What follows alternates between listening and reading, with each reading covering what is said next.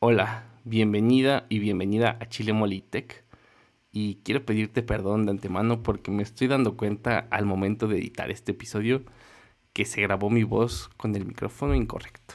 El micrófono ya no supe si de mi computadora o de mis AirPods, pero pues no es la calidad de audio de mi parte que te mereces.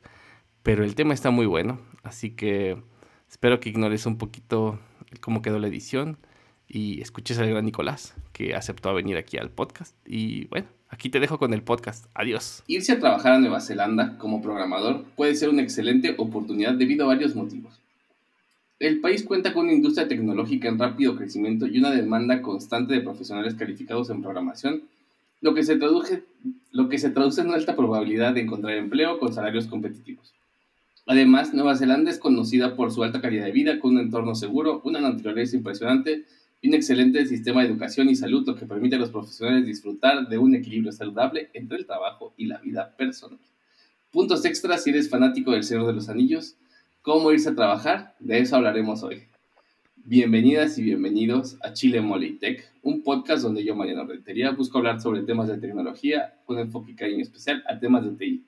Y pues nada, en esta ocasión tengo a Nicolás Schurman. Nicolás, ¿cómo estás? Preséntate, ya me faltó pedirte tu bio o te faltó dármela. ¿Cómo estás?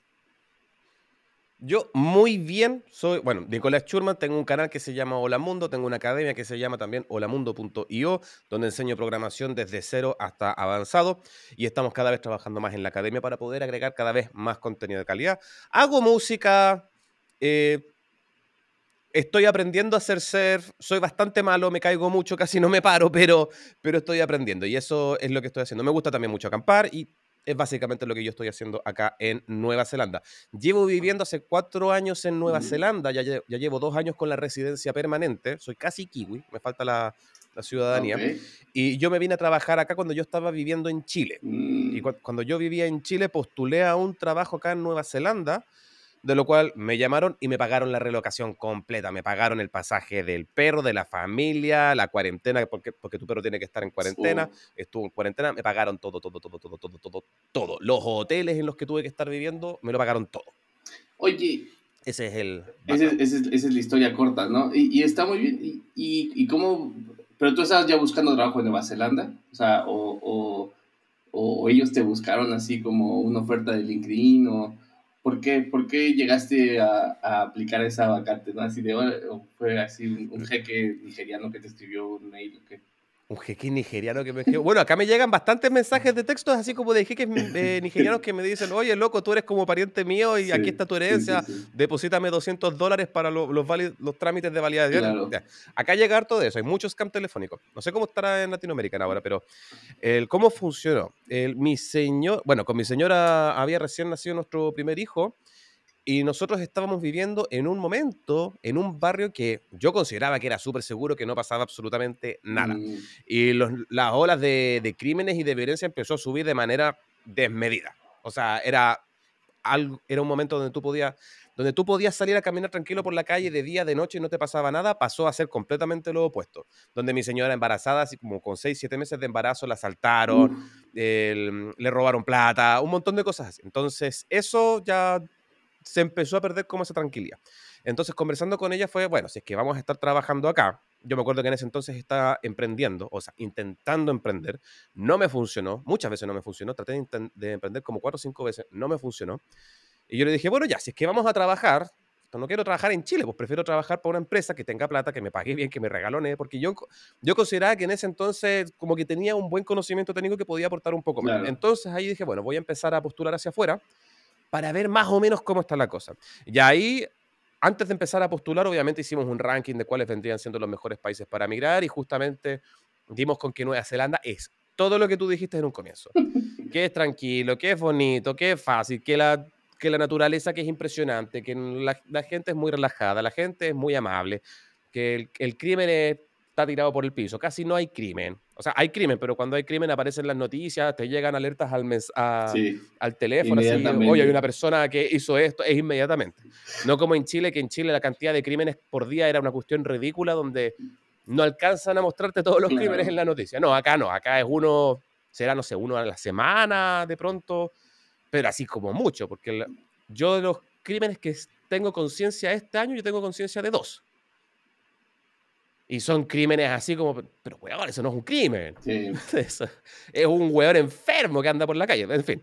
Entonces, vimos todo, bueno, empezó a pasar todas estas cosas, dimos con Nueva Zelanda y dije, ok, empecemos a postular, pero siempre con el objetivo de saber cómo era afuera.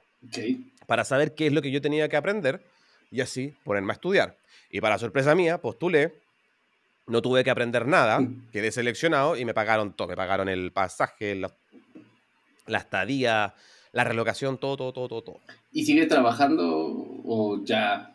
Eso ya es otro capítulo, es un, capítulo cerrado de la vida. Capítulo cerrado de la vida. Ahora estoy dedicado 100% a la Academia Habla Mundo, al canal de YouTube al canal de YouTube un poquito menos, me estoy dedicando más a la academia y eso, ese vendría siendo mi foco 100%. Oye, y, esa es una muy buena pregunta, ¿no? Porque muchas veces cuando hablamos de, de migrar a otro país, hay países que a lo mejor luego, yo, yo, no sé, pensamos siempre en el caso de Estados Unidos, tal vez por la cercanía, a lo mejor de acá de México, que Estados Unidos está ahí un ladito y, y el sueño americano y no sé, yo creo que hasta todo Hollywood, ¿no? Te lo está vendiendo todo, todo el día.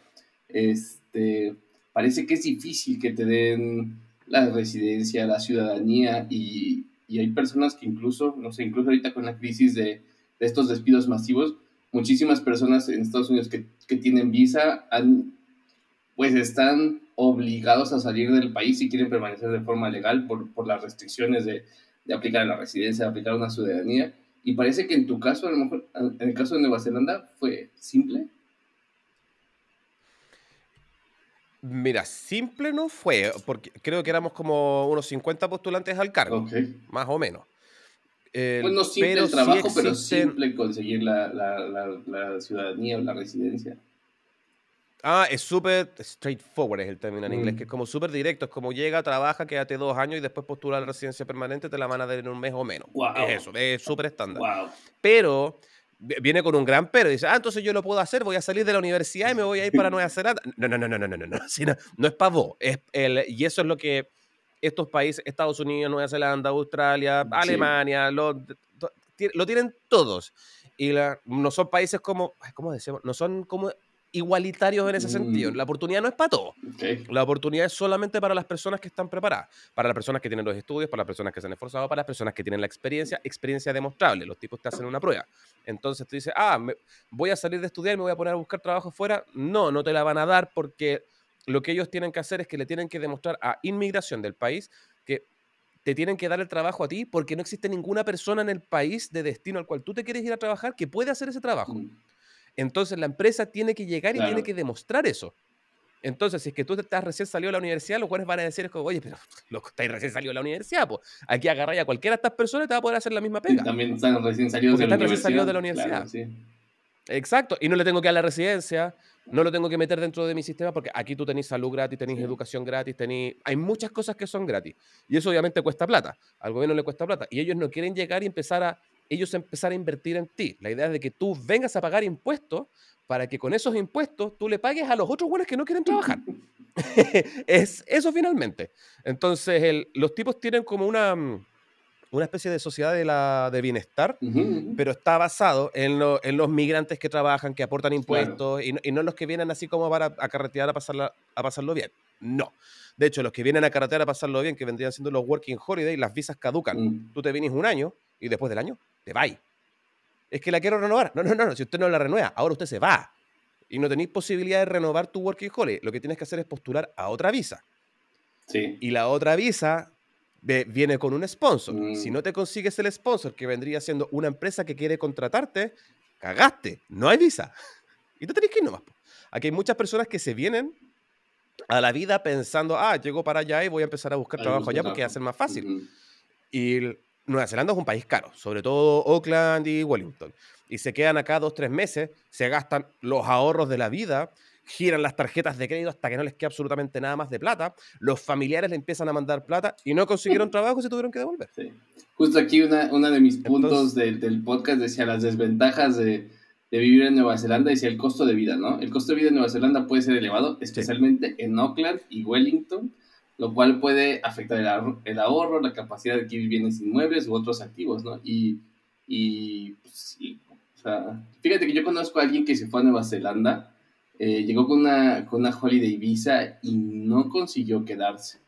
Este, y tuvo que regresarse, se gastó muchísimo. La historia que acabas de platicar es la que... Sí, eso es, común. la de esta persona que, que no terminó sus estudios universitarios, o sea, tenía un trabajo aquí en México, vamos a decir, este, eh, como de call center, o sea, algo de atención al cliente, nada muy especializado, ¿no?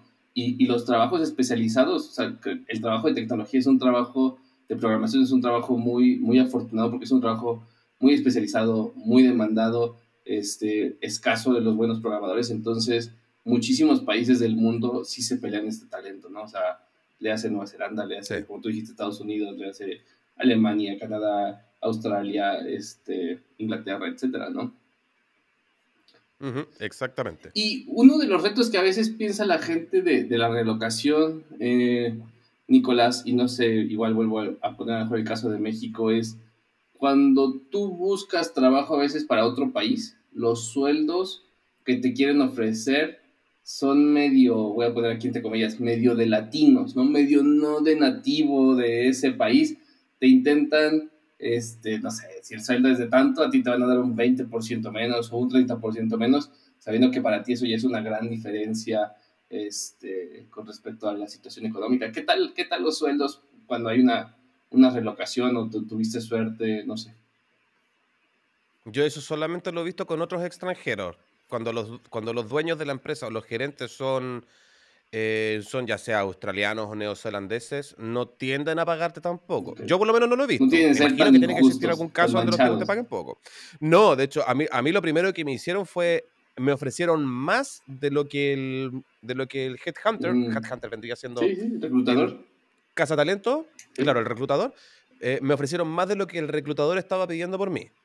Ok. Yo me acuerdo que el, reclutador me decía, oye, ya, tengo que darle un número a la empresa. Yo le decía, loco, no tengo idea cuánto cobrar porque yo no vivo en Nueva Zelanda, no conozco el costo de vida, no conozco nada. No tengo idea. pide tú algo que sea razonable para que yo vaya, esté bien, ¿cachai? Y después no me, no me devuelva y que sea algo más o menos razonable. Ok. Y el tipo pidió, eh, creo que pidió como 100 mil dólares por, por mi cargo. 100 mil dólares anuales, ¿no? no es que te los paguen mensualmente, como, ah, 100 mil dólares al mes. No, nadie gana, a menos que tenga tu empresa, nadie gana 100 mil dólares al mes. Sí, sí. Entonces, a menos que sea Linus Torvalds. Esa es una fundación. En fin, estoy divagando. El, el tipo llegó, ofreció 100 mil dólares por mí. Y, el, y, la empresa dijeron, no, ¿sabéis qué? Nosotros encontramos de que tú estás de que el Headhunter está pidiendo muy poco por ti, nosotros te vamos a ofrecer más porque queremos que te enamores de Nueva Zelanda, queremos que te quedes en la empresa, porque ese es el otro problema, ¿caché? No hay desarrolladores, mm. entonces, desarrolladores con experiencia. Entonces, si te encuentran a ti, la empresa tiene que ser muy hueona de ofrecerte poca plata. ¿Por qué? Porque te van a pagar la relocación, te van a traer acá y después vas a llegar acá, te vas a dar cuenta que es muy poca plata. ¿Qué es lo que vaya a hacer? Eres talentoso, o sea, ya, ya te pagaron para relocarte. ¿Qué es lo que así? Te vaya a la empresa al lado. Oye, y. Si aquí hay muchas empresas que están ofreciéndote cantidad de plata estúpida, te, te pagan hasta 200 mil dólares pero tenéis que tener acá, tenéis que tener experiencia y un montón de cosas. Y por mí ofrecieron 130, eh, me ofrecieron 135 mil dólares el año. Ok, ok. Que es harta plata. Mucho, mucho. Es harto. Sí.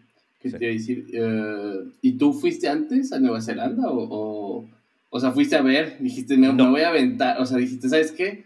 Antes de tomar esta decisión, voy a ir, este, vámonos de vacaciones una semana Vemos si sí, si es lo que, lo que, lo que dicen los documentales o lo que dijo Anthony Bourdain cuando fue. Este... No, no yo, yo, soy de un pensamiento más el analítico más que emocional. Entonces dije, voy a ir para allá, lo voy a sentir de una forma. Voy a ver una cosa y me va a pasar esto, voy a sentir esto, voy a sentir esto otro. No, prefiero llegar, ver las estadísticas y después yo me adapto. Mm. Fácil. Yo soy más de pensarlo así. Entonces dije, vamos a ver las estadísticas, vamos a ver los números, vamos a ver esto, esto, esto, esto, esto, ok, vamos a ver un par de rankings, veamos también opiniones subjetivas de otros hueones, claro. ok, y sumando muchos datos, ahí me dio que Nueva Zelanda terminó estando dentro de los primeros lugares. Yo dije, ok, nos vamos para allá, ¿lo conoces? No tengo idea. Pero sí he escuchado maravillas de muchas personas, pero quería ver el... Y, cómo es la salud, cómo es esto, cómo es Y viste el Señor de los Anillos, obviamente. Ah, obvio. Yo estuve en Rivendell. Estuve también en Hobbiton. También. Estuve también en la torre de, Saru, de Sauron. De Saruman. La torre de Saruman. También está, estuve en el, en el valle de, Sauron. sí, Obviamente no están las torres, ¿cachai? Tampoco están los tronos ni tampoco están los elfos, pero está ahí la escenografía. Claro. Y es muy bonito.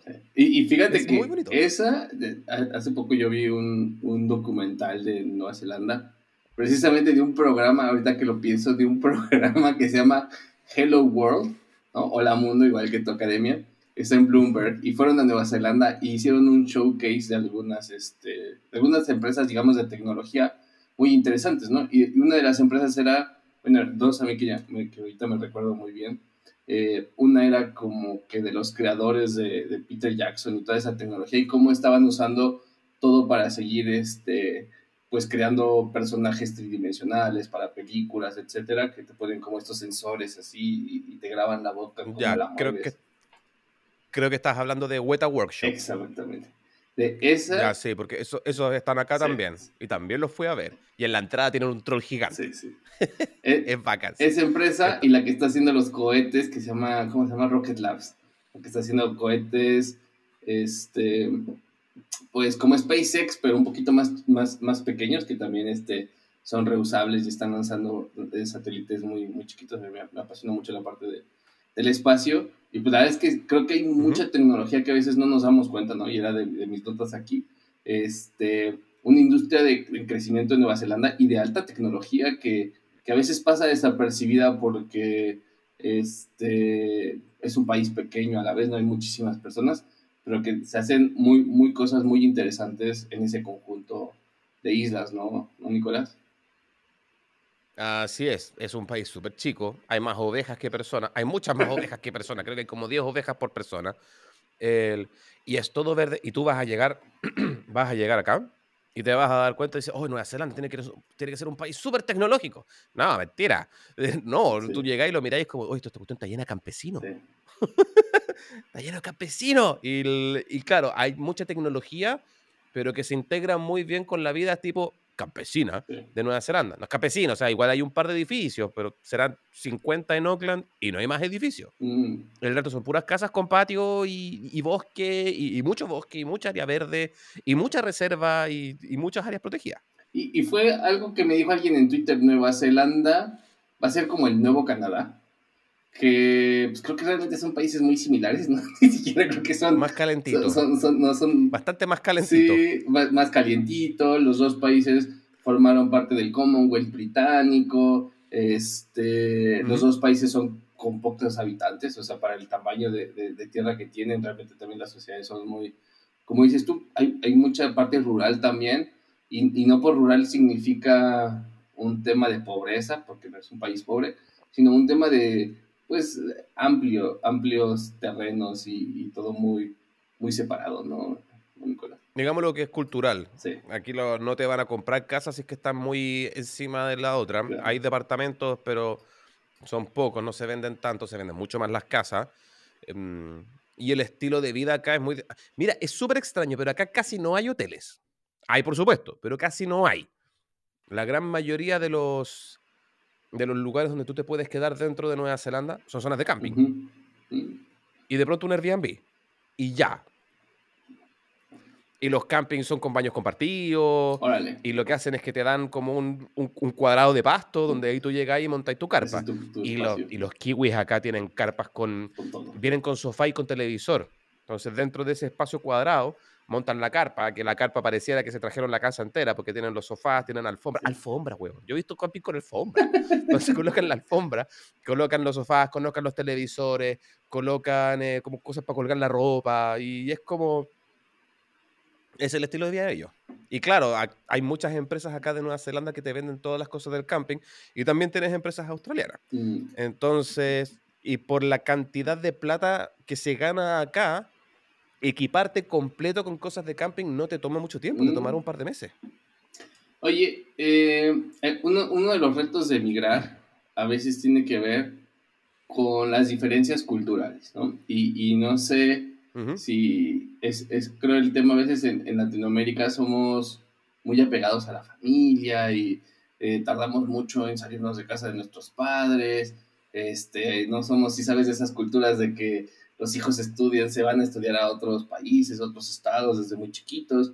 Creo que es, es, es algo que, que, medio vamos aprendiendo, va, va, cambiando, pero a veces hay gente que, uh -huh. escuchas historias de gente que se muda a un lugar y dice, no me adapté, la comida no me gustó, este, entonces el otro día alguien, hay alguien en mi Twitter que dice que no le gusta el sushi, este, o que no le gustan ciertas cosas, y yo digo, bueno, pues la comida es muy diferente, ¿no? Este, obvio, obvio cada quien tiene sus, sus platillos favoritos, pero el tema de la cultura, ¿no? Y, y, hay culturas que son muy cerradas, ¿no? Hay gente que se muda y dice, es que no, no, no hago amigos, ¿no? No conozco eh, a nadie, no tengo con quién dejar a mis hijos, no puedo, no sé, la gente no se abre, no te invita.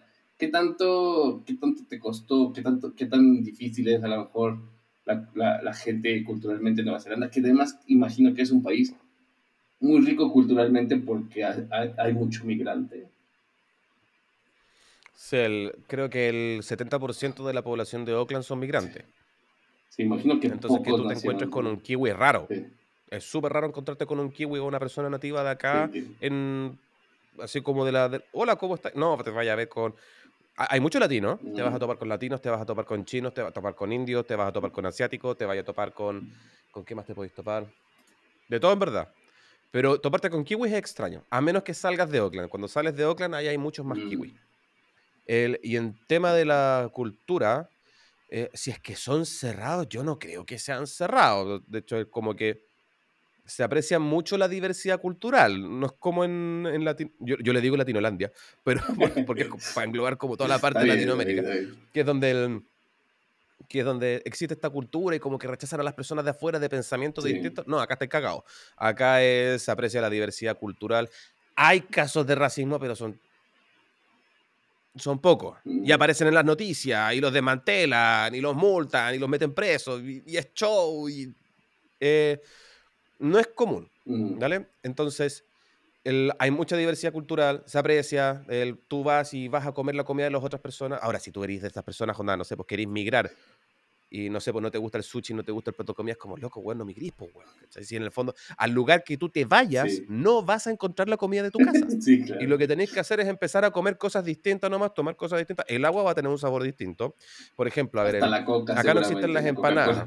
Hasta la coca sabe distinta. Sí. Entonces, el, no sé, es que me encantan las empanadas o, o, las arepas, me encanta comer arepas. Estás cagado, acá no hay arepas, las tenés que hacer tú. Es que no se hace la arepa, cagaste. Entonces, el, podéis comer el pie, es que no me gusta el pie, cagaste, quédate donde estás entonces, porque acá la comida va a ser distinta. Pero eso te va a pasar en tu país de origen, en el país de al lado, en el país de arriba, en el país de acá, en el país de abajo. Entonces ni siquiera mi gripo, weón.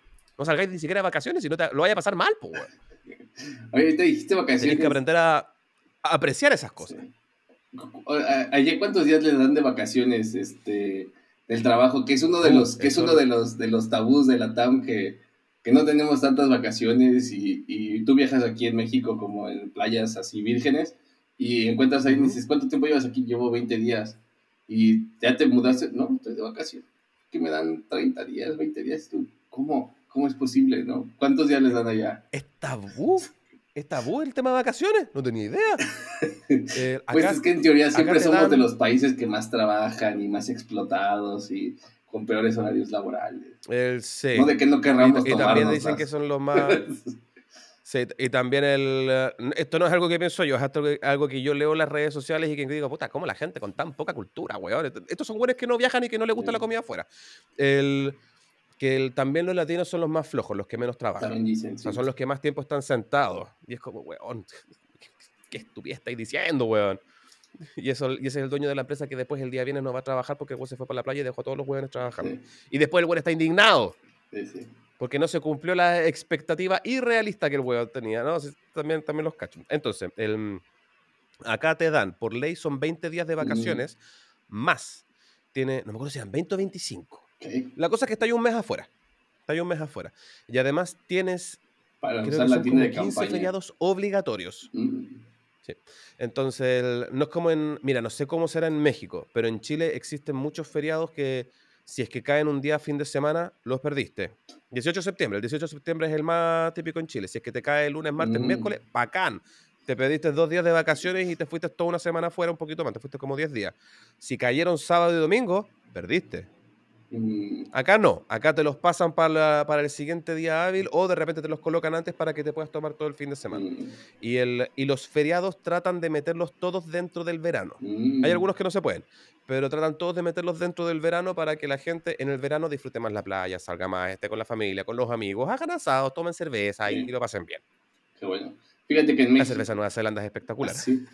Hablando de eso, sí. Yo aquí traigo una mexicana de Colima muy buena, esta me gusta, Piedraliza. ¿Cómo se llama? ¿Qué tipo de cerveza es? ¿Por qué no es una IPA? Es una Session IPA.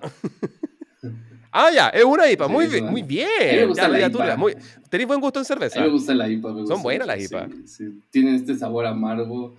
Y eso sí, no, no, puedo con muchas. Me encanta la cerveza, pero las IPA no, no, puedo con muchas. Este. ¿Qué te iba a decir? Acá en México recientemente cambiaron el tema de, de los días de trabajo y de las vacaciones. La verdad es que hubo, hubo controversia también de eso, ¿no? Porque como los, los, los, los, los empleadores ahora tienen que, que, soportar darles más días a los empleados, te afecta tu negocio, etcétera. Pero el mínimo era de 6, pasó a un mínimo de 12 y ya habían hecho desde hace varios años esa reforma para que algunos días obligatorios, no todos, pero la mayoría de los días obligatorios, este, yo diría que el 90-80% los movieron a un lunes, ¿no? O sea, entonces, este, si cae, siempre cae el, el, lunes siguiente para que tomes, como le decimos aquí, el puente, ¿no? Sábado, domingo, lunes, sábado, domingo. se haga un puente obligatorio, este, precisamente para impulsar el turismo, ¿no? O sea, la, intención es, es, era, era, impulsar el turismo y, y, creo que se ha, se ha, logrado.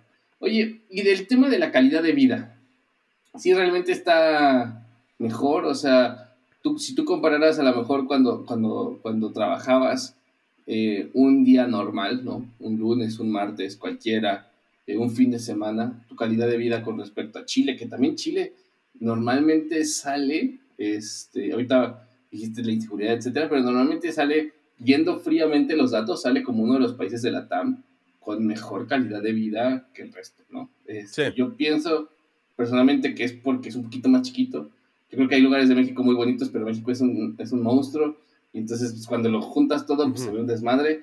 Y, cuando, y, y, Chile ha hecho varias cosas ahí muy bien, ya se ha superado mucho. Entonces, pues bueno, vas de un país de la TAM con buena calidad de vida a Nueva Zelanda, que pues, sí está, no, está en el top 2, top 3 de, de, calidad de vida del mundo, ¿no? Entonces, este, sí, sí te cambió mucho.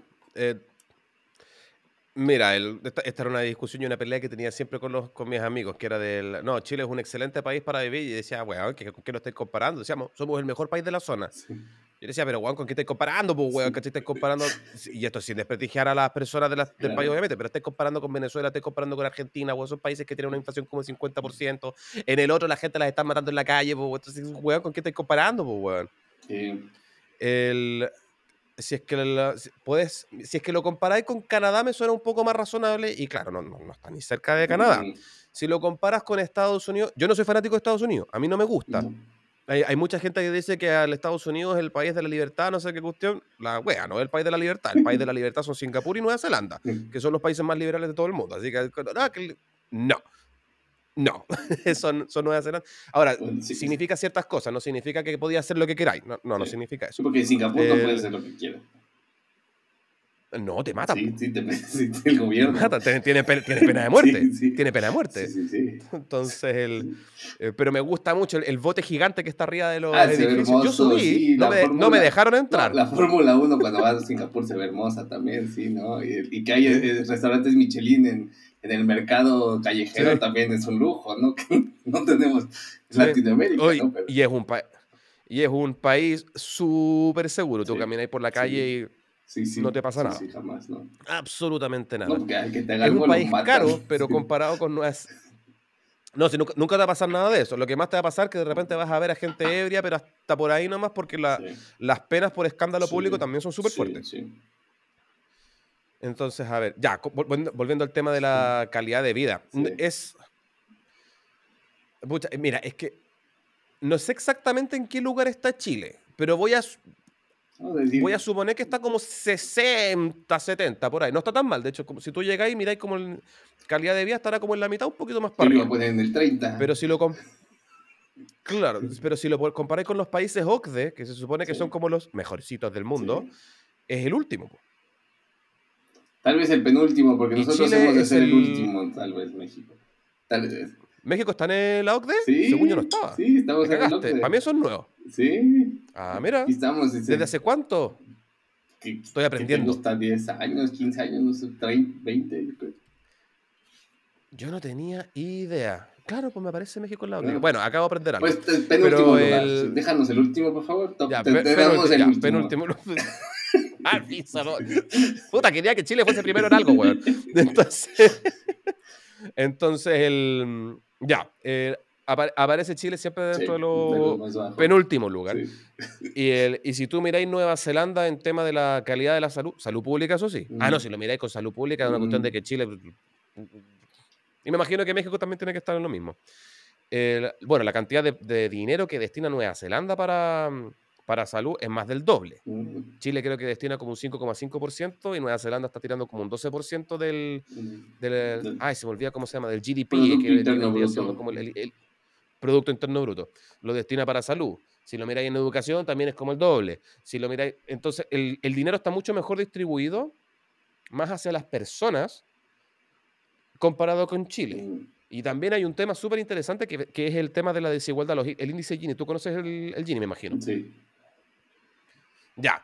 Entonces, cuando tú empiezas a ver el índice Gini, que vendría siendo como el de la igualdad y la desigualdad que existen en los niveles de los países, Chile es tan desigual como Nueva Zelanda, Alemania, em, ¿qué más? Canadá. Y tú decís como, weón, sorpresa, ¿qué, es lo que ocurre? todo el dinero que recauda el gobierno, después el dinero se lo devuelve a las personas con servicios básicos, pensiones, educación, salud, mm. bla, bla, bla. Y cuando tú empiezas a revisar esta comparación, te das cuenta que el índice de desigualdad de todos estos otros países que yo te mencioné, Nueva Zelanda, Australia, Alemania, baja más de la mitad. Mm. Y te das cuenta de que Chile es como que baja un poquito. ¿Qué mm. quiere decir eso? Dentro de lo que recauda el país, no le devuelve casi nada a las personas, comparado con los otros países. Claro, hay, hay luego, ok, hay, hay luego una otra, otra polémica, ¿no? Otra polémica que hay en México mucho, no, no sé, Chile, de, qué porcentaje sea el, el, nivel de impuestos, ¿no? Que a veces dices, bueno, pues es que el gobierno me quiere pedir mucho impuesto, eh, pero el gobierno roba, ¿no? Entonces, pues, no le voy a dar. Y en cambio, no sé, países de Europa, pues obvio que, que, no sé, Francia, este, el, el porcentaje de tu sueldo que, que se queda el gobierno es altísimo, ¿no? Y en Estados Unidos, ahorita que dices que Estados Unidos no te gusta, el porcentaje no es tan alto, ¿no? Es un país un poquito más liberal, pues yo no te voy a dar nada de salud pública, tú te las resuelves como quieres, paga tus seguros y el día que te pidas una ambulancia son dos mil dólares y hazle como puedas, ¿no? Ni siquiera te hace enfermar. Este, y, y, cosa que no pasa, por ejemplo, en países como Canadá o en países que tienen un, un sistema de salud mucho más avanzado, ¿no? Eh, y, a veces en la TAM, pues dicen, pues que no voy a pagar impuestos porque se los roban, entonces pues no estoy dispuesto a que me suban los impuestos, no sé, eh, eh, y, en países, no sé, tal vez como Nueva Zelanda, seguro que los impuestos son un poquito más altos, ¿no? ¿Cuánto se paga en impuestos en México? Aquí la gente me va a cancelar, pero yo estimo que el sueldo está entre el 20 y el 30% máximo, ¿no? Como entre el 18 y el 30% porque hay una tasa que dependiendo de entras más ganas, más pagas, entonces más o menos va... El tramo. Ya, entonces el... Mira, estos son los tramos que yo me acuerdo en Chile. En Chile hay un tramo donde se paga cero, mm. donde no pagáis impuestos. A la renta. Hablemos del impuesto a la renta. no hablemos del impuesto que pagáis en el par, el impuesto que tiene la harina, que si lo sumáis vendría siendo como un 10% de tu sueldo igual. Sacamos ese. Solamente el impuesto a la renta es cero hasta como los mil dólares, creo. No tengo idea cuánto estará el dólar, pero, pero digamos que es como hasta los mil dólares. Después creo que sube como un 3, después como un 5, después como un 15, después como un 20. Y el tramo más alto, que es cuando tú ganas más plata, es un 45%. Ok, ok, ok. ¿Ya? El, si es que tú te vienes a Nueva Zelanda, hola, existo, ok, 10%. Al tiro. no te preguntan nada. tú tienes que pagar sí o sí un 10%. Toda la población paga un 10, desde un 10%. Y el tramo más alto Depende de si eres em, self-employed, self-employed em, eh, eh, como una modalidad de independiente. una modalidad independiente, puedes pagar hasta un 39%. Okay, okay. Pero si eres empleado, pagas hasta un 33%. Mm, no son tan altos. No, no son tan altos. Lo que pasa es que el dinero está mejor distribuido. Y también es injusto porque Nueva Zelanda también salió elegido el, creo que es el segundo o tercer país menos corrupto de todo el Mm, mundo. Sí, claro. El primero creo que era Finlandia y están los dos iguales. Son amigas, ¿no? están peleando, Cosas así. Este. Sí, entonces el, el tema finalmente vendría siendo la corrupción. Y después cuando tú empezás a ver como los índices de corrupción, de dó- dónde están finalmente lo- los hueones corruptos, no son los políticos, son los mandos que vienen justamente después, los encargados de ejecutar todas las órdenes que dejaron los políticos de arriba. Claro. Claro, claro. Oye, y bueno, regresando a la calidad de vida. ¿Cómo, cómo, cómo es un día, era un día diferente o una semana o un mes diferente para ti eh, en, en tu calidad de vida, estilo de vida entre Chile y Nueva Zelanda? Eh, eh, mira, yo era, yo era de Santiago, soy de Santiago. Entonces, yo creo que la comparación es muy...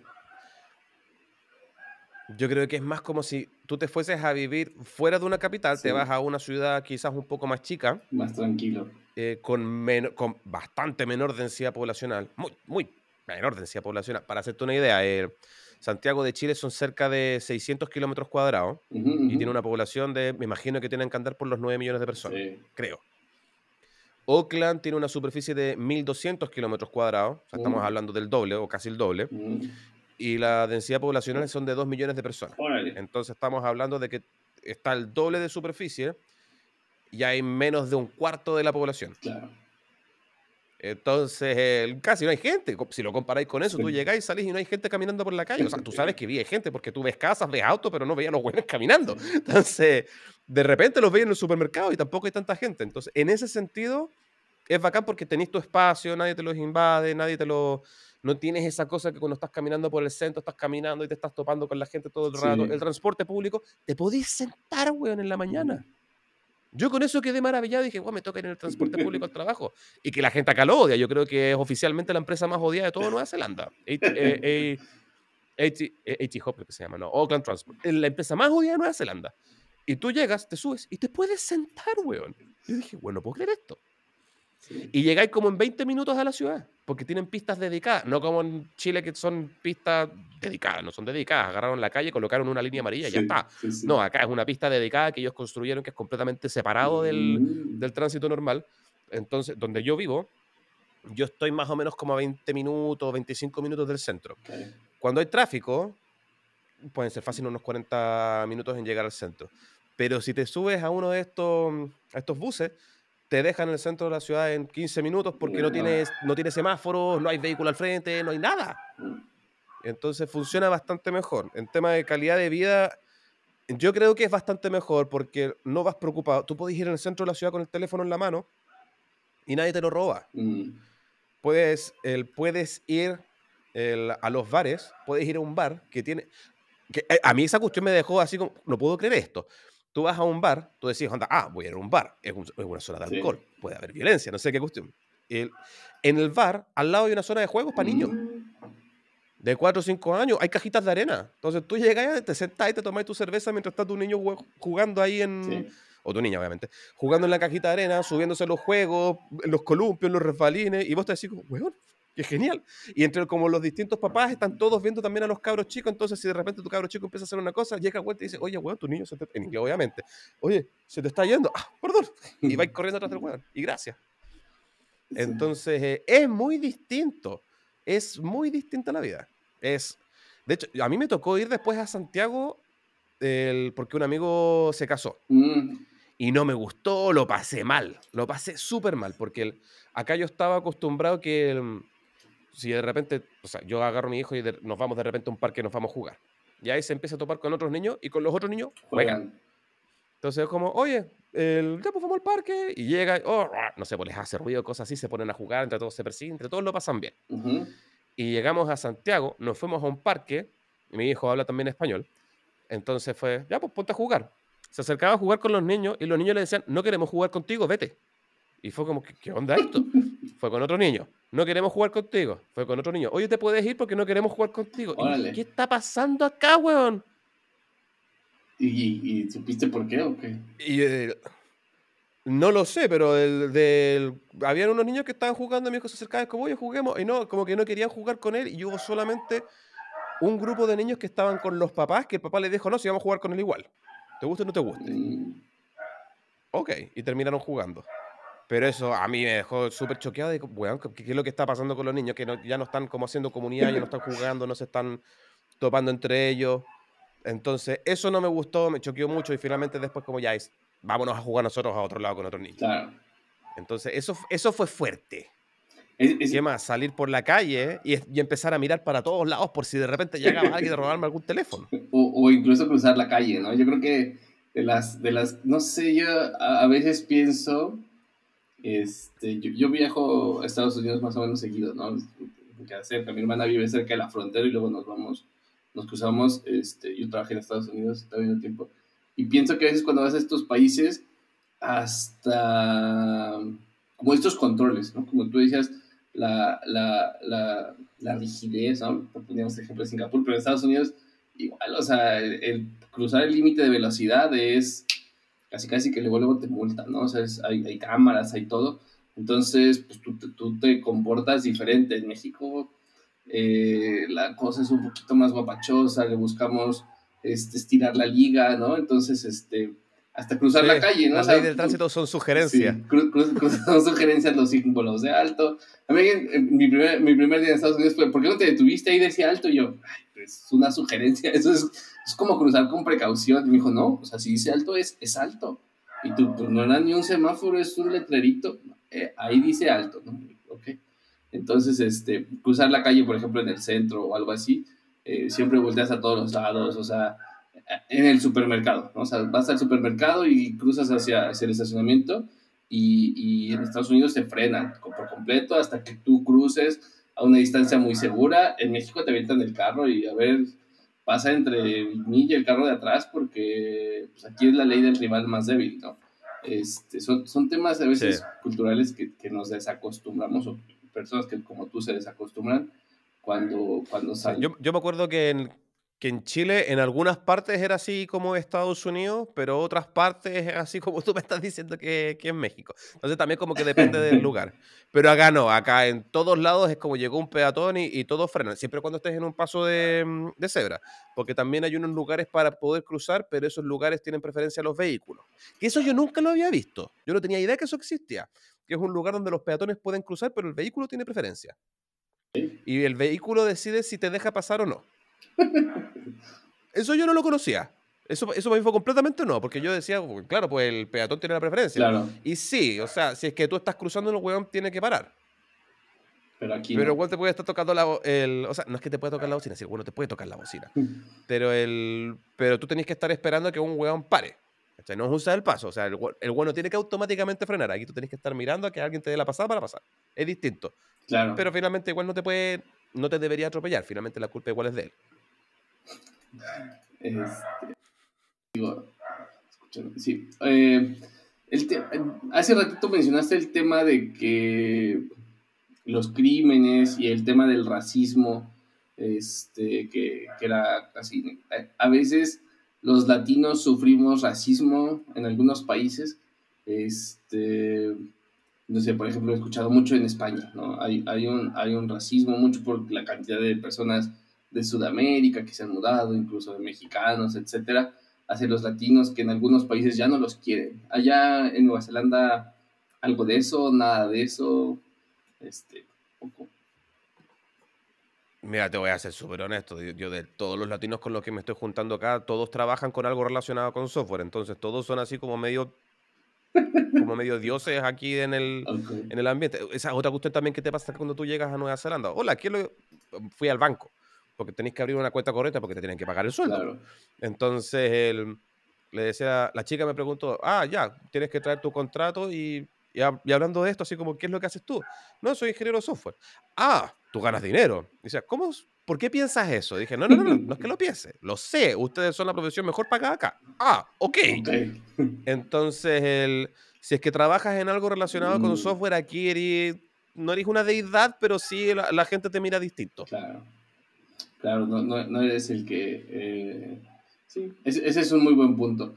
Eh, aquí otra de mis dudas era eh, en, la controversia, entre comillas, sobre la universidad y que no sirve, pero normalmente el título, ¿no? Y tú lo dijiste en, en los requisitos este, para, para que te den este, la residencia, ¿el título es necesario para, para emigrar? O sea, para que te contraten, ¿es parte de los requisitos un título universitario?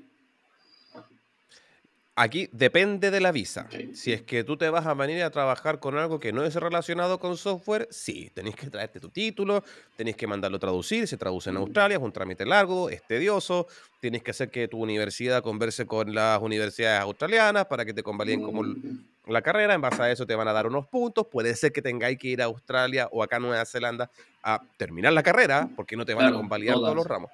Pero si es que estás en software, no. Con software lo único que necesitas es una empresa que te patrocine. Ya. Y con eso no tenéis que dar ni siquiera una prueba de inglés. Mm. Es como, hola, ¿sabes software? Sí, venga, listo. Y, la, empresa le, dice al gobierno que tú sí sabes inglés, que sabes realizar tu trabajo y todo eso. Sí. Si, nosotros somos, tenemos una posición sumamente privilegiada en, en, el sentido laboral con respecto al resto. No, si en verdad nosotros somos así como la... Somos como el el, ¿cómo se llama? Como, como en el colegio, así como la, la cheerleader o, el, el, tipo así como rico de la, del, popular, que, que, todas las minas querían salir con él, o la chica que, que todos los buenos querían salir con ella, ya, somos eso. Como que todos quieren con nosotros, todos. oye, tío, este... pero, oye, pero entonces el inglés no es tan necesario. Ese, ese creo que es un, un excelente punto. O bueno, a ver, repito, no es necesario como que te hagan el examen, pero seguro en el trabajo lo vas a necesitar porque si no, pues no puedes interactuar. No es necesaria la certificación, pero tienes que poder comunicarte en inglés. Porque la persona no va, la empresa no va a aprender en español para hablar contigo. Entonces es como, ah, no necesito saber inglés. No, pues, si aquí los kiwis hablan inglés y los buenos no están ni ahí con aprender español. Prefieren aprender japonés, prefieren aprender chino, prefieren aprender indio, porque hay muchos más profesionales en esos países que en Latinoamérica. Y, con mucho me refiero a que son dos mil millones de chinos. En Latinoamérica unida, todos juntos, eh, el sueño de Simón Bolívar, que todos Latinoamérica juntas seramos, no sé, 200 millones de personas, ya, 500. Igual somos menos que los chinos. Entonces, prefieren aprender chino, prefieren aprender indio, prefieren aprender un montón de idiomas antes que el español. Así que, loco, ponte a aprender inglés. es uno de los idiomas más fáciles que de aprender y lo vas a necesitar para comunicarte. No tenéis que ser seco, no tenéis que masterizar toda la gramática, pero sí tenéis que entender lo que te va a decir el, el kiwi. Y también tenéis que poder defenderte y decirle al kiwi qué, es lo que estás pensando. Pero no necesitas una certificación. Oye, tengo dos últimas preguntas. Eh, antes de pasar a conclusiones. Una es, eh, decir el kiwi no es un tema despectivo, es un tema que, que es orgulloso, no sé, güey. A veces, yo por ejemplo, en, México hay un tema, eh, yo soy de la Ciudad de México nacido y, y, me considero chilango, ¿no? Y luego dicen que chilango es, es una palabra despectiva, que a mí me gusta, o sea, a mí me dicen, ¿de dónde les dije? Yo soy chilango, me mudé aquí a Querétaro, ¿no? O sea, yo lo digo con orgulloso. Y el tema del kiwi... Pero, pero ¿quiénes dicen, ¿quiénes dicen eso? No sé. Porque, la, no sé, pues, yo soy chileno, soy santiaguino, me dirán, ah, de Santiago o santiaguino. Sí. Y soy de Santiago y... Ah, los santiaguinos son pesados. Completamente. entonces, no... Yo, yo, creo que... Sí, entonces finalmente van a ser el... Yo creo que las personas que terminan ofendiéndose o que lo encuentran despectivo son la minoría. Tiene que haber un grupo chico que se siente. Mira, la otra, estaba viendo una estadística que no tiene nada que ver con la reunión, pero filo, vamos a pasar. Te voy a responder primero lo del kiwi. No, es un es el, es el geriondo acá, está establecido. Lo se llaman kiwi. El, de hecho, el. No sé si tú sabías que la, eh, la fruta kiwi se llama kiwi por el pájaro. No, no sabía. ¿Por qué se, porque, el, porque el kiwi. Eh, aquí me voy a. Puede ser que me equivoque, pero tengo entendido que es de origen chino. Y, yo te iba a decir, y, casi todos los kiwis que vienen aquí son de Chile. Ya, pero de origen chino. Sí, no lo dudo. y, y, ese después se lo trajeron para Nueva Zelanda, lo empezaron a cultivar. ¿Cómo le ponemos a esta fruta? Porque tenía obviamente otro nombre. Ah, pongámosle kiwi porque se parece al pájaro. Y después ahí terminó yéndose para Chile y para todos los otros lados que terminan cultivando el kiwi. Porque, de hecho, yo creo que hay muchos chilenos que si tú le preguntas de dónde es el kiwi, te van a decir que es de Chile. Y no, es chino. Pero se, llama, se llama kiwi por el pájaro de Nueva Zelanda. Y el, y el kiwi se llama kiwi porque, bueno, el, el pájaro es endémico. Lo que, por si no lo sabían, significa que no se da en ninguna otra parte del mundo. eh, no puede volar y es como redondito y es como bonito, es como, es como Mm. papachable, como que dan ganas de apretarlo el pájaro.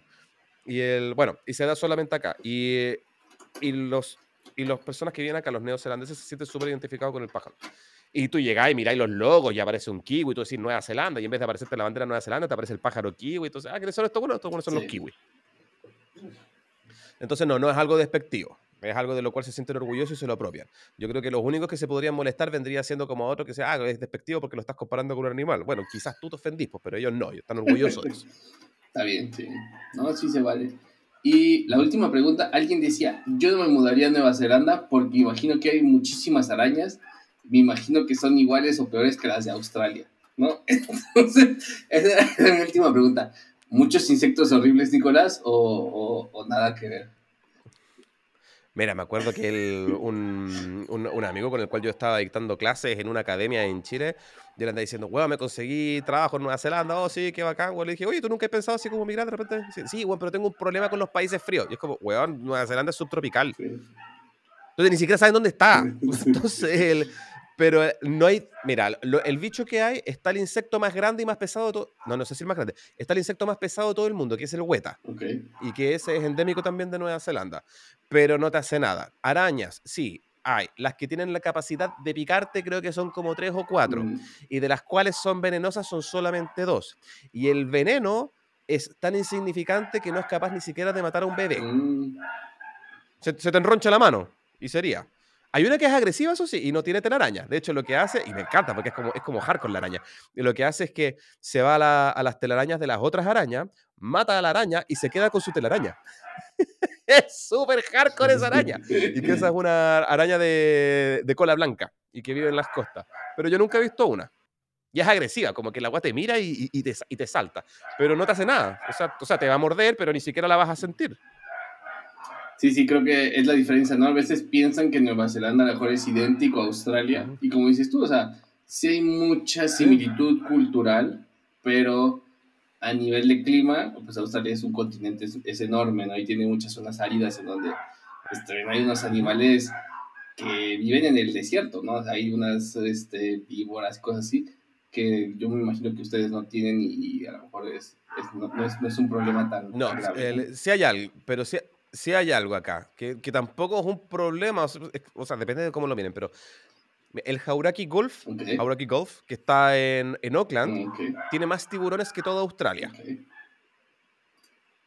Eso es uno. Ataques de tiburones acá en Nueva Zelanda hay cerca de uno cada dos a tres años, Mm, de los cuales son fatales uno como cada diez años. mm. Ahora, ¿qué es lo que pasa? Hay más tiburones, sí, pero son todos así chiquititos. Oh, Entonces te dejan la cicatriz. mm. Y tú los veías. A mí me tocaba estar pescando y cuando estamos limpiando el pez y estamos tirando lo- lo- los restos del pez al agua, salen los tiburones y son bonitos, son como perritos. Le podía hacer hasta cariño. Yo le he hecho cariño a uno así. A los bronze whalers. Ok. Y salen así, taletean y te miran y tienen una boca chiquitita, se ven como hasta lindos los buenos. Pero son, son como perros de agua. Ok, Finalmente ok. como que no te pescan, no se atacan entre ellos, no se van a comer a los otros peces, solamente se comen tus sobras. Vale, pues, pues un miedo menos desbloqueado, Nicolás. Este. ¿Qué te decir?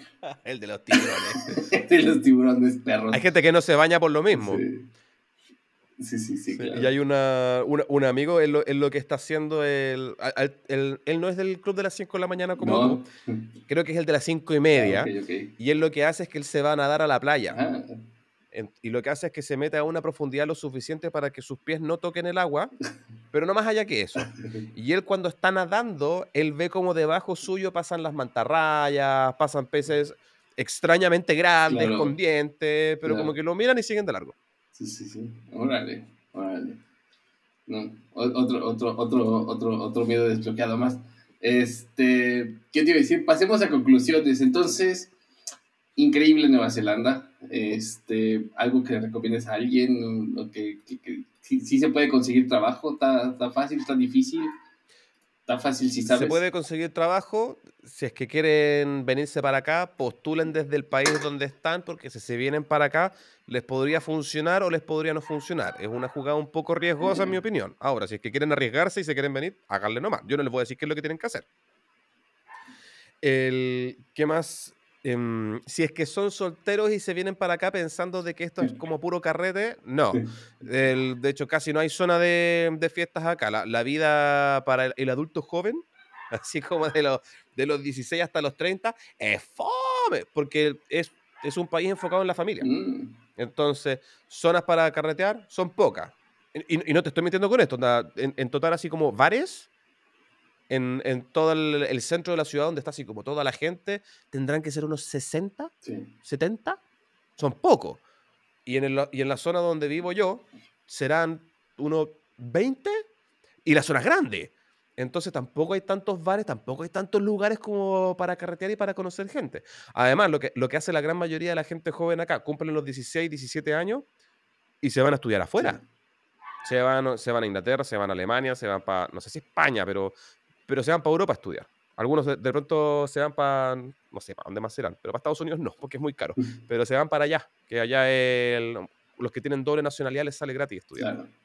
Eh, ahorita que dijiste lo de los bares, y, este comentario, es, esto te lo escuché igual decir en el, en el, podcast de Héctor, este, pero dijiste el tema, y se me olvidó platicarlo, pero dijiste el tema del bar, que, que, hay un, que hay un playground, ¿no? que hay, hay unos jueguitos para, para los niños. Sí, sí. Y, y, me quedé pensando yo en una experiencia que tuve, ¿no? O sea, pienso, yo cuando pienso en un bar, a veces pienso como, como tú dices, ¿no? Un lugar de puro adulto, o sea, un lugar familiar. Este, al menos así son aquí en México. Y en, y, y en, en, Estados Unidos y en, en, México, en Estados Unidos hay una cadena eh, de bares muy famosa que se llama Hooters, no sé si lo ubicas, este, ha salido en películas y, sí, me suena. y salen unas, las, las, las, muchachas que solo te tienen mujeres, todas traen unos escotes bastante amplios, unas blusas, este, shortcitos muy delgados y algunas andan hasta en patines. Eh, pues, Estoy consciente del uniforme. Vale, algo así va el uniforme. No suena el lugar más familiar que tú te puedas imaginar. Este, también. No, yo no llevaría a un niño para allá. Exacto, exacto, ¿no? Y yo, y yo en Estados Unidos, o sea, cuando fui a un Hooters una vez a ver un partido de fútbol americano eh, de trabajo y no fui en familia ni nada, había personas con sus niños de 3, 5, 6 años. Y entonces, bueno, para ellos eso sería a lo mejor un lugar familiar y para mí, pues no. O sea, no me parece el lugar y, volvemos al tema de la, de la, disociación cultural y de las cosas que a lo mejor eh, también algunas personas consideran como normales, no normales, este, y, y como dices, ¿no? A veces a donde vas haz lo que vienes. Yo, no, yo no creo que Hooters sea considerado en Estados Unidos como un bar familiar. Yo creo que tiene que haber algún par de hueones o algún par de familias que los tienen que llevar y, no les importa, pero también tienen que haber otros que dicen, no, sabes que yo a Hooters no lo voy a meter, o directamente no van a Hooters. Yo creo que tiene que haber como un poquito de los dos. eso acá, mira, ni siquiera sé si existe, porque es que yo estoy en otra, yo estoy yo soy, yo soy ñoño, soy mamón, estoy casado, entonces yo me meto al computador y después del computador yo salgo de la oficina, me voy a jugar con mi hijo y estoy con mi señora. Y si quiero hacer algo, nos vamos a un bar familiar y carreteo con mi señora. Y si quiero ver algo, ¿qué cosas veo? Las veo en mi casa. Tengo una tele como de 52 pulgadas, le pongo pay-per-view o de repente voy al cine, pero pero así como bares de tipo Hooters y cosas así, no sé si existen. Sé que acá hay unos strip clubs y que, han, y que han venido los Chip and Dale porque la otra vez empezaron a colocar una publicidad así como loco, vienen los Chip and Dale, que si no conocen los Chip and Dale son unos, son unos strippers que hacen tour mundiales. son como puros hueones que tienen como los corbatines y unos pantalones negros. Y, y, sería, también sé que la prostitución, no sé si es legal o ilegal, creo que es legal. Mm. Pero si te quieres venir para acá para ejercer esa profesión, no te dan visa. eso, eso, aparece dentro de las condiciones del, del visado. Interesante. Sí, sí. Oye, pues vamos a, a, esta sección del podcast que se llama Tech como te decía, y había que traer un tweet. Este, voy empezando yo. En esta ocasión traigo un tweet de Julio César Pérez. Él, va a estar muy pronto en el podcast, yo creo que en como unos cuatro episodios. Este, él es español y él habla mucho de, de, trabajo en equipo y, y, fíjense que aquí trae una, una, gráfica que voy a compartirles ahí a, a todos en las redes sociales eh, la, la, foto, le pone la foto de Extreme Programming, ¿no? Que Extreme Programming creo que viene otra vez de moda con el tema de que hay, quieren regresarle el poder a veces a, a, a, la parte de los desarrolladores que, que, creo que mucha responsabilidad se la quitaron por llevársela a los project managers, a la metodología, a la burocracia, etc. Y como el tema de Extreme Programming pues viene como un tema más como de valores, de principios, de prácticas, de mentalidad, más que como con un tema de, pues, de burocracia, ¿no? Como que volvemos a, el, el concepto de Agile se volvió muy burocrático, aunque no quería hacerlo, entonces parece que Extreme Programming viene regresando, entonces hay, hay que ver esta imagen, se las dejo porque está, está bastante interesante, este, y dice, ¿no? La, la literal imagen trae, trae dos, dos costados, ¿no? Ser agile y hacer agile, y ser agile nada más tiene como el cambio de mentalidad, y hacer agile es hacer un montón de, pues de jaladas que a veces, o, de cosas que a veces pueden ser burocráticas y que a veces eh, te pierdes en los procesos, Nicolás. Mira, yo dentro del tiempo que estuve trabajando en Latinoamérica, el, bueno, yo tengo un curso de, de Scrum, mm. de hecho, de Scrum con XP, el, que yo, lo, yo dicto ese curso. Y te voy a ser súper honesto, yo nunca trabajé en una empresa en Latinoamérica que implementara ninguna metodología ágil. Todas, absolutamente todas, se decían ágiles, se decían que utilizaban Scrum, se decían que utilizaban XP, se decían que utilizaban Scrumban, pero la lo único que eran era cascada con sprints. y con daily. Era lo único. Y porque, porque tú siempre mirabas el... Mira, para poder identificar cuando una empresa es cascada o cuando no es cascada, es cuando tú tenés un backlog gigante. Cada una de estas cosas en el backlog tiene una prioridad. Y tú lo que tienes que hacer es que tenéis que agarrar todo este proyecto gigante y tenéis que entregarlo igual. Y lo único que hacía es que vaya entregando de a poquito. Eso es cascada. Finalmente, la, agilidad, que eso la gente no entiende, Y, tú se lo tratas de explicar a, un, algún gerente en Latinoamérica, no, no, no, lo entiende, se vuelven locos. Y dice, ¿pero por qué? ¿Por qué le tengo que dar el, poder a este weón? No, si me va a cagar, me va a robar, no trabajar, se hace el weón. No sabe, tengo que hacerlo yo. A mí, a mí uno, los emprendedores con los que yo trabajaba decían de que el trabajo en el emprendimiento, bueno, por eso también a los buenos nunca les fue bien, era, era solamente micromanagement. El trabajo es exclusivamente micromanagement. Si es que tú haces micromanagement, la cosa va a salir bien. El weón todavía está tratando de sacar adelante el negocio. y todos los otros que conocí que pensaban igual, están todos tratando de sacar el negocio porque todavía no entienden, ¿cachai? Para dónde va. Se demoran como 3, 4 años en entender que la cosa no era así para, para pivotear. Entonces, la agilidad, el objetivo principal de la agilidad Scrum XP, es que tú puedas identificar en qué la estás cagando para poder cambiar de rumbo. Ese es el único objetivo. Y para tú poder llegar a ese objetivo, tenés que sacar todos los procesos y enfocarte en las personas. Y una vez que tú te empiezas a enfocar en las personas, ahí te empezás a dar cuenta de que ya podemos hacer un poquito de sprints, lo hacemos como una semana para que el equipo se pueda concentrar, para sacar la tarea, pero después tenemos que volver, tenemos que ver todo este listado, qué fue lo que se conversó con el cliente, conversemos un poco con el cliente, veamos los datos que se están recopilando. Ah, ya, mira cómo lo están utilizando. Entonces significa que todo esto que tenemos acá no hay que desarrollarlo, hay que hacer esto. Ok, vamos por acá. Es para que tú puedas hacer ese proceso de pensar. Porque la gente piensa que el, o sea, estos empresarios piensan que es sentarse y escupir código, y escupir código, y escupamos más código, y más código, y más código. Y mientras más código, mejor. Yo conozco varios buenos que eh, evalúan a los desarrolladores por la cantidad de líneas de código que escriben. Y hay muchos desarrolladores nuevos o potenciales desarrolladores que piensan que van a ser evaluados por la cantidad de líneas de código que van a escribir. Y se evalúan a sí mismos por la cantidad de código. Y se evalúan a sí mismos por la cantidad de código. Yo escribí más código que los demás, yo soy mejor que... Código servía para algo Olvídate. Y eso no importa. Nada de eso importa. mira, solamente importan estas cosas. Más barato, más rápido, mejor. Punto. Eso es todo. Mayor alcance, mayor revenue. Chao. El resto, ¿quién escribió más? ¿Quién escribió menos? El código más elegante, el código menos elegante. Nada de eso importa. El código finalmente son herramientas para que nosotros podamos cumplir con un objetivo. Y para eso nosotros tenemos que medir ciertas cosas, hacer ciertas cosas. Entonces, ¿cuál es el problema cuando tú empezás a segregar el, volviendo al tema de XP, del, dibujo que tú hiciste, cuando tú, cuando tú empiezas a generar el jefe de proyecto, el líder en qué cuestión, el tanto, tanto, el tanto, tanto, finalmente tú lo que hiciste es volviste un modelo cascada, Le estáis pasando a los desarrolladores cosas para que los buenos escupan y después tú tomáis decisiones, pero también le tenéis que decir a la directiva cómo va el proyecto. Y la directiva te va a decir, anda ya, tenemos que hacer este proyecto de aquí a, no sé, un año, dos años. Listo, cascada, sigue siendo cascada. cascada con... Entonces, soluciones Soluciones. El, a ver, mira, Google lo implementó súper bien. Eh, con los OKR. Que es como, mira, nuestro objetivo es el generar una herramienta, no, sé, ya hablemos de Gmail, por poner un ejemplo. Ya, con Gmail lo que queremos hacer es generar un alcance eh, donde queremos triplicar la cantidad de usuarios. Ya, equipo, vean cómo lo hacen. Chao. Y, se fue la directiva. No llega así como el analista, no es que tenemos que hacer esta cuestión, esta cosa, esta otra cosa. Ya, mira, los analistas cuando tienen que tener un background técnico muy importante para que los tipos puedan saber, el leer el código que ya existe, ah, mira, tenemos este problema, este problema, mejor reconstruimos, mejor lo implementamos de nuevo, mejor lo mejoramos, o mejor lo refactorizamos.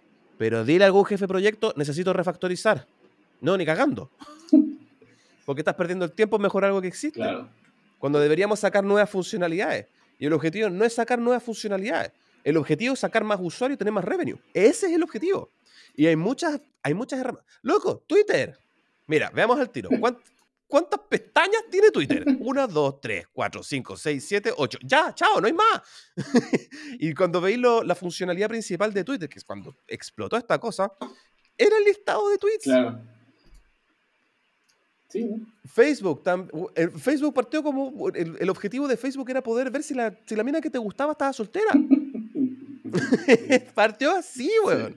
Y ver las fotos que estaba subiendo para poder estoquearla. Y no me digan las chicas que están viendo esta cuestión que no lo hacen, porque también lo hacen. Pero se conocen también el nombre de la mamá, la foto, el, número de teléfono, la foto, también lo hacen.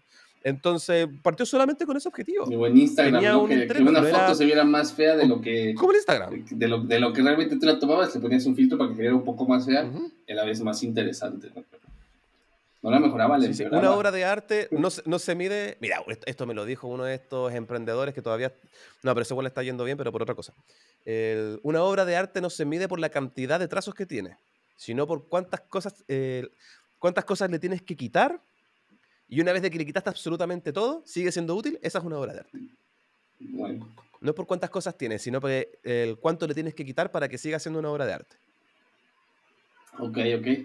Y el tweet que tú trajiste, Nicolás, es uno del Tech Motivacional, de Juan Villalbazo. Ah, sí, el de... Juan Villalbazo. no los quiero asustar, pero programadores profesionales como Héctor de León y yo nos comunicamos exclusivamente como en la captura de, de, pantalla y sin herramientas que ayuden a traducir. Y desde entonces se volvió este meme que, que traen ustedes ahí de, de ceros y unos, ¿no? De binarios. Y, y, mm. y, cómo los generan? Eh? ¿Qué decía ese? Mira, yo quería. ya, yo quería traer ese tweet porque si es que tú llegas, lo miras, tú te ríes. Sí. obviamente, va, weón. Ya, listo, chiste, lo dejáis pasar. yo, dije chiste. Pero ese ese tweet creo que llegó a alcanzar, tiene un alcance así como, ¿cuántos retweets tiene? Con los retweets como... 165 retweets, sí. Vamos a ver cuántos con quotes. Y si tú empiezas a mirar las citas, tiene una cantidad de hate. Sí. Así como lo están tratando de ñoño, de que por eso en el colegio les caían mal y les hacen bullying, que por eso que les pegaban y decían, weón, ¿qué le pasa a la gente, weón? ¿Qué le pasa a la gente, weón? Tanto odio por un chiste, weón. Entonces, ¿a, qué es lo que quería llegar con este, mm, con este tweet?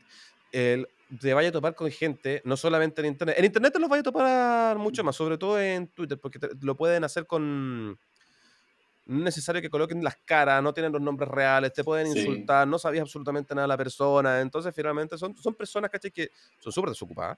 no, no, no tienen, no saben qué hacer. O sea, no, no tienen como objetivos claros para decir, es como, ah, un tweet, no tengo tiempo para esta wea. ¿Sabes? Ok, y siguen nomás.